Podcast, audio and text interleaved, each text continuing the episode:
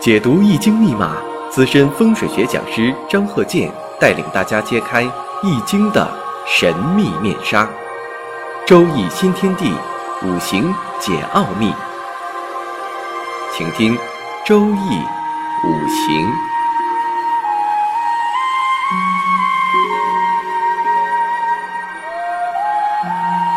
上山微电台荣誉出品。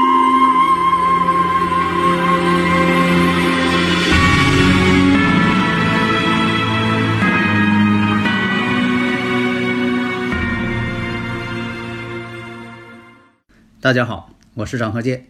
周易五行，我们讲一下生日五行这个例子，看一下啊。人人、己酉、癸酉、戊，这是一个女士的生日五行。我们初步的看一下，婚姻宫呢两个酉金，为什么呢？婚姻宫癸酉，那月上有个酉，这就两重婚姻宫，而且呢辰午有害自刑，就说。有跟有之间也属于相刑。那么呢，月上我们看己土为其煞，偏官其煞。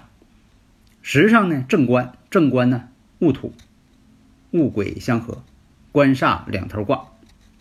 从女士的这个生日五行来看，古人呢有很多的一些经验。你像这个官煞混杂，这个生日五行我们看啊，这就是官煞两头挂。为什么呢？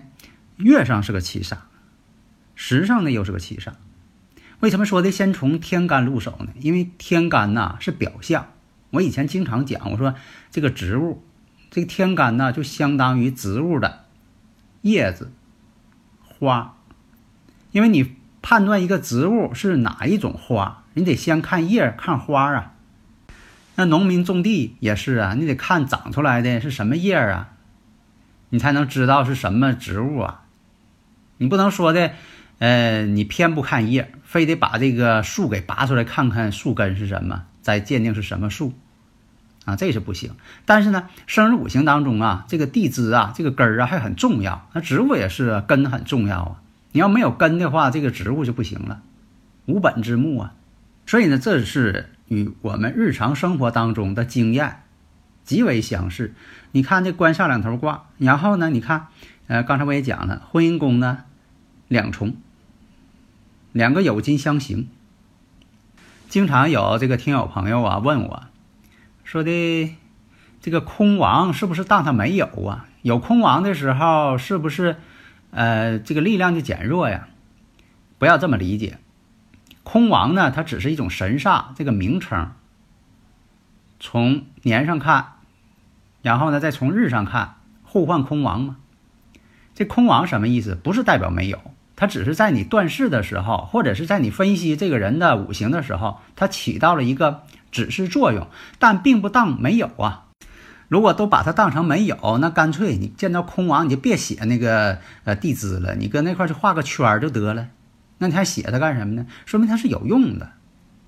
打个比方，就像你开车一样啊，这个车呢，你把它启动起来了，发动机开始转动了，然后呢，你挂空挡，挂空挡那车没走。但是呢，有一点呢，你挂空挡并不等于你发动机没动啊，发动机还在动。但是呢，你挂的空挡就像临空亡似的，这是很危险的就事情啊，不能挂空挡。那你挂空挡之后，它没走啊，它要没走的话，你按照没走算，你不能说的我没启动，你说发动机它都没转，所以它没走，这种逻辑是错误的。所以在分析旺衰的时候，你可以参考空亡，但并不把它当做没有。要没有的话，那比如说这人是火的日主啊，呃，地支呢是火无火，你比如说啊空亡，你要是空亡的话呢，那你说我这火就弱啊，这么判断是完全错误的。所以说不要把这空亡看得很重。我发现怎么好多人都爱问我空亡呢？是哪本书是哪个人讲的呀？空亡很重要啊，空亡是有用，但不是说起到了决定因素。它是在判断你婚姻、财运、事业、健康与子女的关系等等事件当中，它起到了一个标志性的作用，但并不代表你空亡就是没有。所以啊，这个事情呢，大家如果有理论问题，可以加我微信幺三零幺九三七幺四三六啊，各种问题你都可以给我留言。在我不忙的时候呢，我一定用语音进行回答。这样呢，就是一个是亲切直接，信息量也大呀。下面我们再回到这个生日五行：人人、己酉、癸酉、戊午。从这个五行上，我们看到遇到的感情问题是在这个生日五行当中特别的明显。因为什么呢？你看官煞两头挂，这个东西透出来了。就等于说植物，你已经看到它开的花了，你就不会再把这植物认错了。这呢就是通常的一些做法。但是呢，也有的朋友说了，那我就是不认苗，我专门认根儿。为啥呢？我认识地瓜、土豆，但上面长的苗我不认识。那么呢，他这生日五行呢是认识了一位男朋友，想要问呢感情问题。那么呢，他自己想要在丁卯年结婚。有的时候吧，跟婚姻宫感应的时候吧，这个人呢就会想到结婚。为什么说以前讲究动婚呢？要不动婚的时候，这个人他就不想结婚。你再催婚，他还烦恼；你再催婚，他也不结婚。那么呢，就有可能他这个大运还有这个流年，他没有感动婚姻宫，他就不动婚，或者是感动了其他的时柱或者月柱年柱。都没有感应，那他就不想结婚。但是呢，你要是问他为什么想要结婚，他的理由是这样说的：丁卯年大学呢正好毕业，所以就考虑要成家。因为呢已经有男朋友了嘛，那大学毕业之后有个稳定工作，那就考虑结婚呐。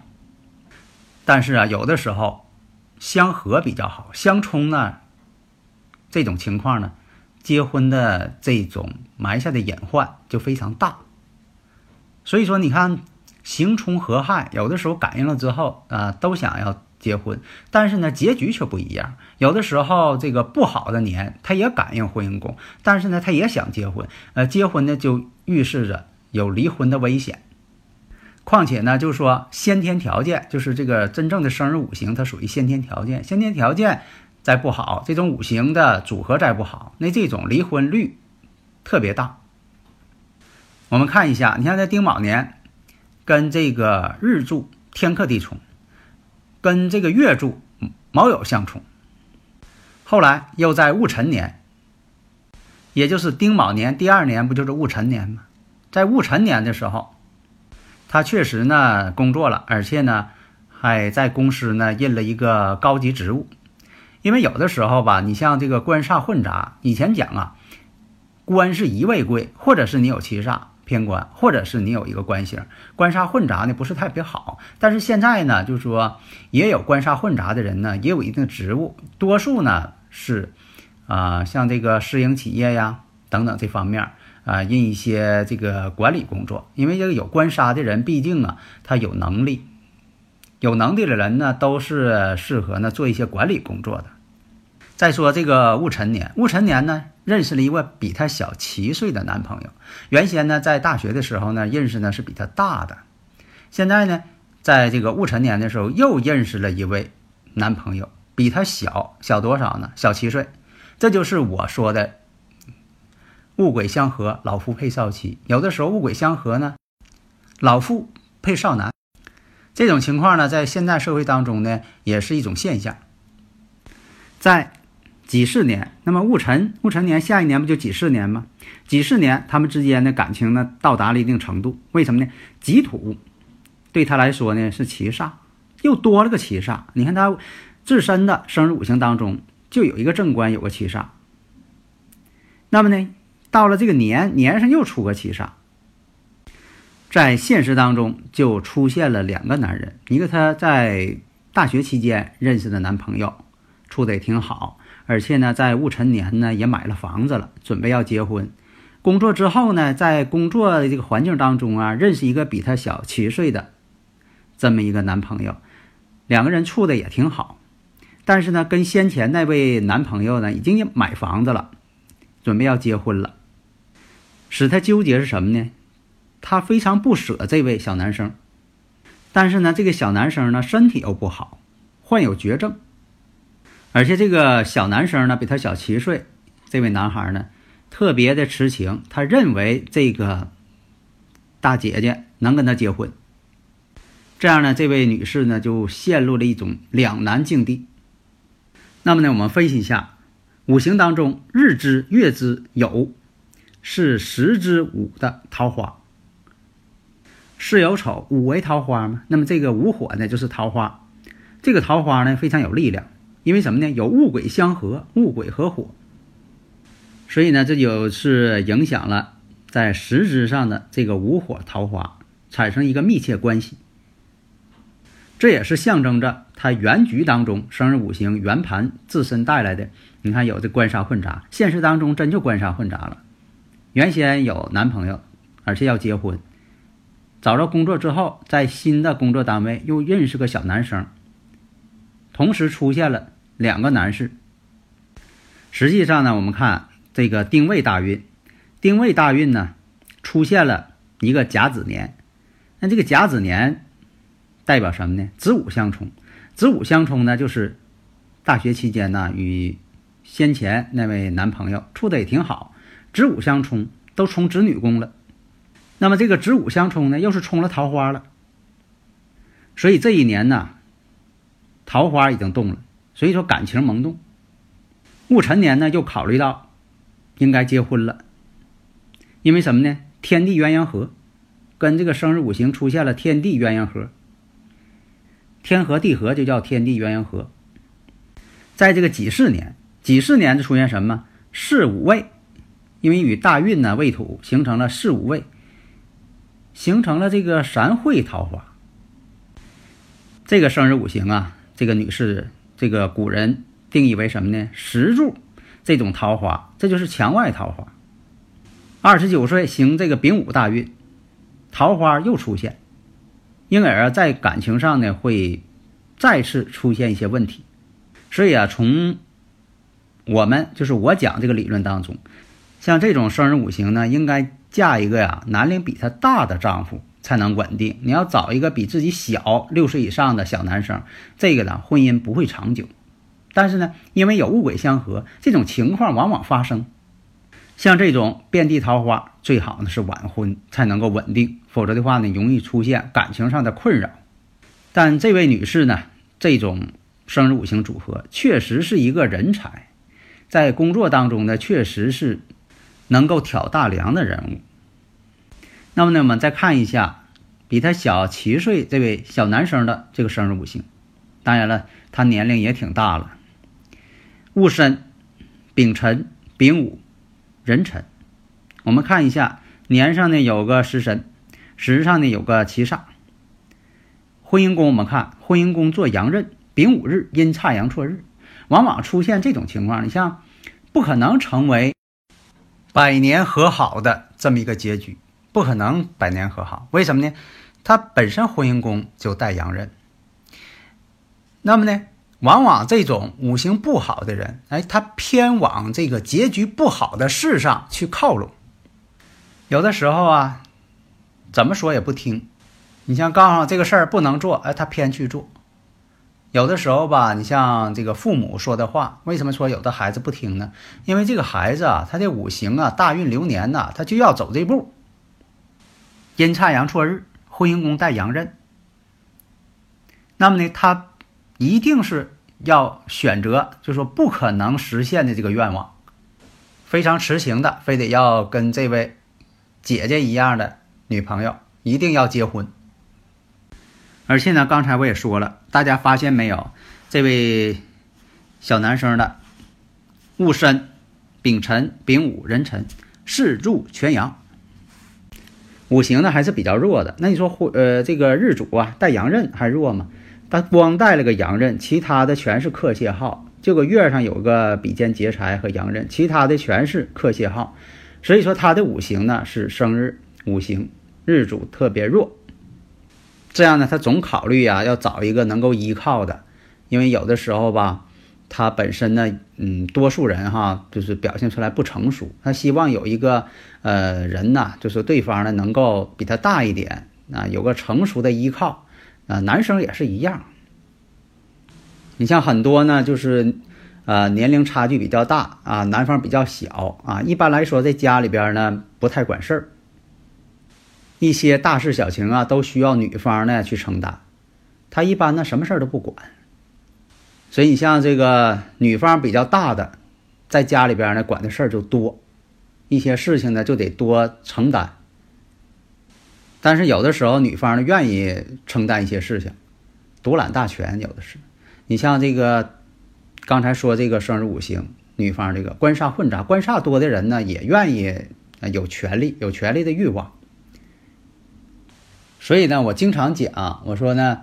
呃，一方是离婚的这种迹象的五行，他一定找一个也有这种离婚迹象五行的人，因为他俩看的呢，就是互相的感觉都不错。这好像是一个大自然的规律，为什么呢？不能违背这规律呢？你像说这个女方啊，她不离婚，你看这个五行是稳定的。如果说那男方是一个要离婚的五行。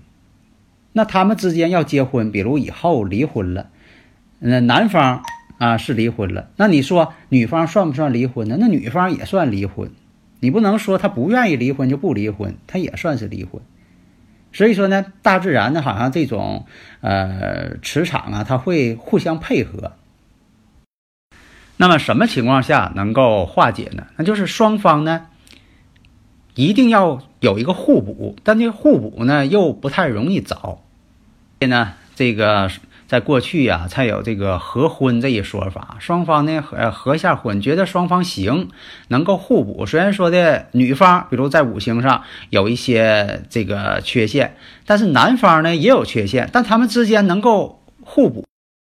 但是问题呢还存在，比如说两个人都是要离婚的这个生日五行特征，那你说两个凑一块儿，他呃。那不正好要离婚了吗？那这个怎么去区分呢？那么呢，就看双方的这种缺陷大不大。如果说缺陷要不大，双方呢能够负负得正，进行互补，这是完全是个好事儿啊。实在那种啊，这个确实特征明显的啊，两个人这个啊婚姻问题啊都特征特别明显，那你这个。两个人呢，就说在一起呢，这种分开的可能性呢就非常大。所以说有个区别。如果说呢能够挽救啊，就是两个人呢，这这个五行呢如果搭配好，哎，双方呢，哎，真就可以啊，可以在一起白头到老了。所以说呢，有一个度的这个关系，怎么区分？那就是仔细分析生日五行。好的，谢谢大家。登录微信搜索“上山之声”或 SS Radio，关注上山微电台，让我们一路同行。